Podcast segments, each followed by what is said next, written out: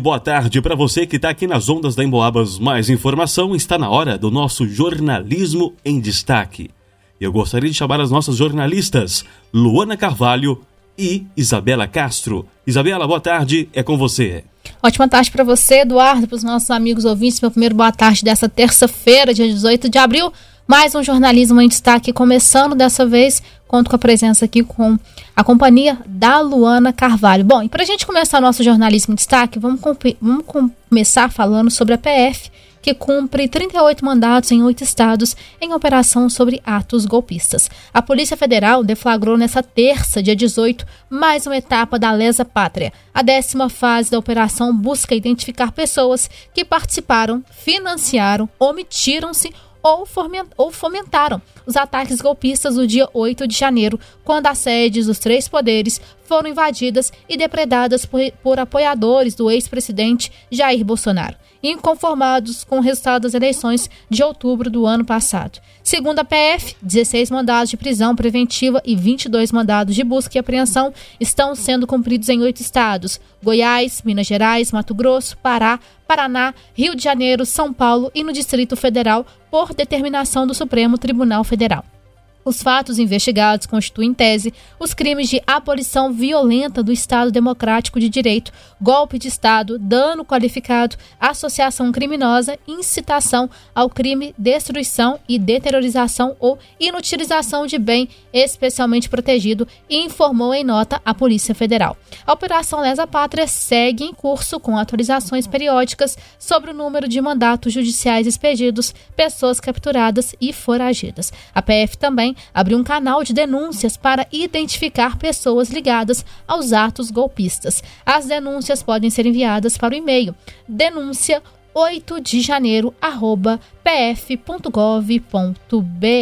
Bom, agora eu vou conversar com a Luana, gente, que vai contar pra gente sobre o nosso noticiário estadual e que infrações por brigas de trânsito aumentaram 43% em Minas Gerais um número bastante assustador, né, Luana? Ótima tarde para você. Boa tarde, Isabela. Assustador e triste. Afinal, uma briga de trânsito acaba em violência a cada dois dias em Minas Gerais. Seja por um xingamento pela janela do carro, agressões físicas ou atropelamento, a sensação de segurança nas vias do estado está cada dia mais baixa. De acordo com os dados mais recentes da Secretaria de Estado de Justiça e Segurança Pública, as infrações por desentendimentos no trânsito cresceram 43% em janeiro deste ano, com relação ao mesmo período de 2022.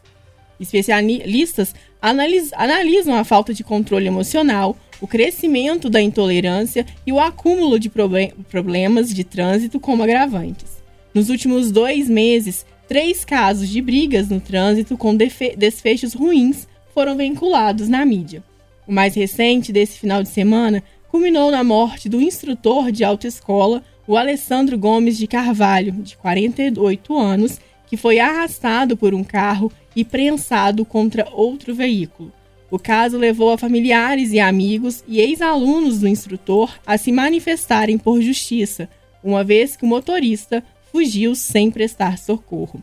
A morte de Alessandro gerou repercussão pela briga ter sido gravada por testemunhas e o vídeo compartilhado na internet, mas a maioria dos casos não chega a ser registrada pelos órgãos oficiais. A especialista em trânsito, Cintia Almeida, afirma que os dados estão subnotificados. Ela explica que o sentimento de impunidade e a movimentação do trânsito dificulta a tomada de decisão. Abre aspas. A pessoa precisa parar para pegar a placa do veículo que cometeu a infração e abrir a ocorrência, estando em uma situação de coação. Em meio ao trânsito, ela já perdeu de vista o condutor e prefere deixar para lá. Ainda existe a crença de que não vai dar em nada, que não adianta registrar, pois o agressor não vai ser penalizado. Mas a violência no trânsito acontece todos os dias, repetidamente. Fecha aspas. De fato, não são raros os casos em que o agressor foge do local a fim de sair impune. O delegado Rodrigo Otávio Fagundes, da Divisão Especializada em Prevenção e Investigação de Crimes de Trânsito da Polícia Civil, reforça que a polícia tem inteligência para encontrar o suspeito. Abre aspas. É uma das coisas mais terríveis que pode acontecer. O indivíduo comete um erro e tenta fugir da responsabilidade. Nesses casos, nós damos atenção especial. Por, por meio de depoimentos de testemunhas, denúncias, câmeras de segurança, conseguimos encontrar o suspeito para puni-lo da forma correta. Fecha aspas, Isabelo. Tá certo, Luana, muito obrigada. E eu é, você, enquanto tá falando da, dessa notícia, eu tava pensando que vem, né, feriado prolongado por aí, e a tendência é que, infelizmente, essas brigas de trânsito, esses acidentes de trânsito aumentem muito mais, porque as pessoas estão com pressa, as pessoas querem chegar rápido, né, para aproveitar o feriado, perdem um pouquinho ali, né, a compostura, o bom senso, enfim, a gente espera de verdade que não tenha-se essa essa piora no quadro que eu falei, mas, né, Luana, pelo que a gente está vendo, infelizmente é isso que acaba acontecendo. Bom, dando sequência ao nosso jornalismo em destaque, às 14 horas e 18 minutos, gente, a gente vai falar de um assunto agora, de um conteúdo que vai ser rodado ao longo da nossa programação. É que uma infectologista explicou as diferenças dos sintomas de dengue e da chikungunya, como é feito o diagnóstico das duas doenças e também como é que você deve se prevenir nesse momento. A cidade de São João del Rei vive um momento crítico em relação aos números referentes à dengue e à chikungunya no município. Vocês lembram que a gente falou sobre o último boletim epidemiológico?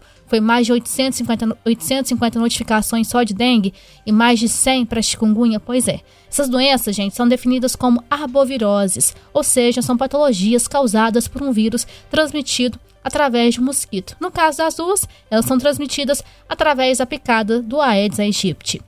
Na fase inicial, essas doenças se assemelham muito quanto aos sintomas. As pessoas infectadas podem sentir febre alta, dor no corpo, na cabeça, dentre outros sintomas. Mas a doutora Janaína, que é infectologista, médica infectologista, explicou que tem algumas diferenças sutis que podem ajudar a diferenciar cada uma dessas doenças. Por exemplo, no caso da dengue, é, com relação ao diagnóstico, a gente tem dois tipos de diagnóstico, um inicial e outro tardio. Ela também vai esclarecer como é que é feita esses dois, como é que é realizado, né, esses diagnósticos para dengue. E ela também explicou como é que é o diagnóstico feito para chikungunya. Então você vai poder acompanhar com relação à diferença de sintomas e os diagnósticos tanto, tanto para dengue quanto para chikungunya ao longo da nossa tarde. Bom, tem uma orientação aqui da doutora Janaína muito importante, que no aparecimento dos primeiros sintomas, como dor no corpo, febre, dor de cabeça, dor atrás dos olhos e nas juntas, é muito importante procurar atendimento médico, para que na consulta possa se realizar o diagnóstico adequado e, claro, né, assim dar é, início ao tratamento indicado.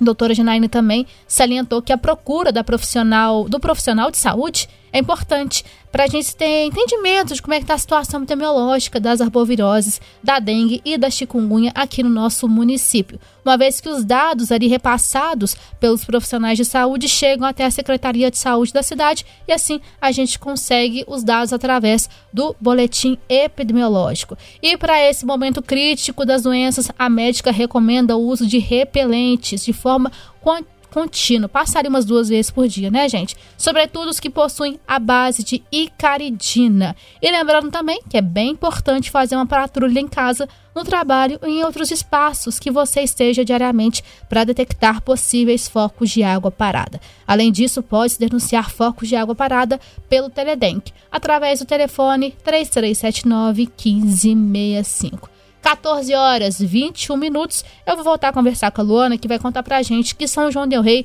amplia a vacinação bivalente contra a Covid-19 para pessoas com comorbidades, não é isso, Luana? É isso mesmo. Pessoas com comorbidades com 12 anos ou mais, a partir de agora, também podem receber a vacina bivalente contra a Covid-19 na nossa cidade. A inclusão do grupo na lista de prioritários foi anunciada pelo setor de epidemiologia da Prefeitura são consideradas comorbidades diabetes mellitus, pneumopatias crônicas graves, hipertensão arterial, insuficiência cardíaca, síndromes corona coronarianas, valvopatias, doenças neurológicas, renais, síndrome de Down e outras. Também podem receber a dose idosos com 60 anos ou mais, pessoas que vivem em instituições de longa permanência a partir dos 12 anos, imunocomprometidos a partir dos 12 anos, indígenas, ribeirinhos e quilombolas, gestantes e puérperas, trabalhadores da saúde, pessoas com deficiência permanente a partir dos 12 anos, população privada de liberdade, além de adolescentes em medidas socioeducativas e seus funcionários. A vacina bivalente contra a Covid-19 protege contra a cepa original do coronavírus e as subvariantes Ômicron. Ela deve ser utilizada como reforço, respeitando o intervalo de pelo menos quatro meses da última dose. Para receber a vacina, basta comparecer no posto de saúde mais próximo de casa. Antes, a orientação é verificar a disponibilidade e os horários de aplicação. Não se esquecer de levar um documento de identificação e o cartão de vacinas. Tá certo, Luana. Muito obrigada. Luana a Luana trouxe pra gente, né, gente, informações sobre a ampliação da campanha da vacina bivalente contra a Covid para pessoas com comorbidades aqui em São João del Rei. É isso, nosso jornalismo em destaque fica por aqui. Amanhã, se Deus quiser, a gente está de volta ao vivo a partir das 14 horas para mais uma edição do nosso JD. É claro, se acompanha a gente aqui pelas ondas da 92,7 ao longo de toda essa tarde e eu conto com a sua companhia e com a sua participação. Um abraço.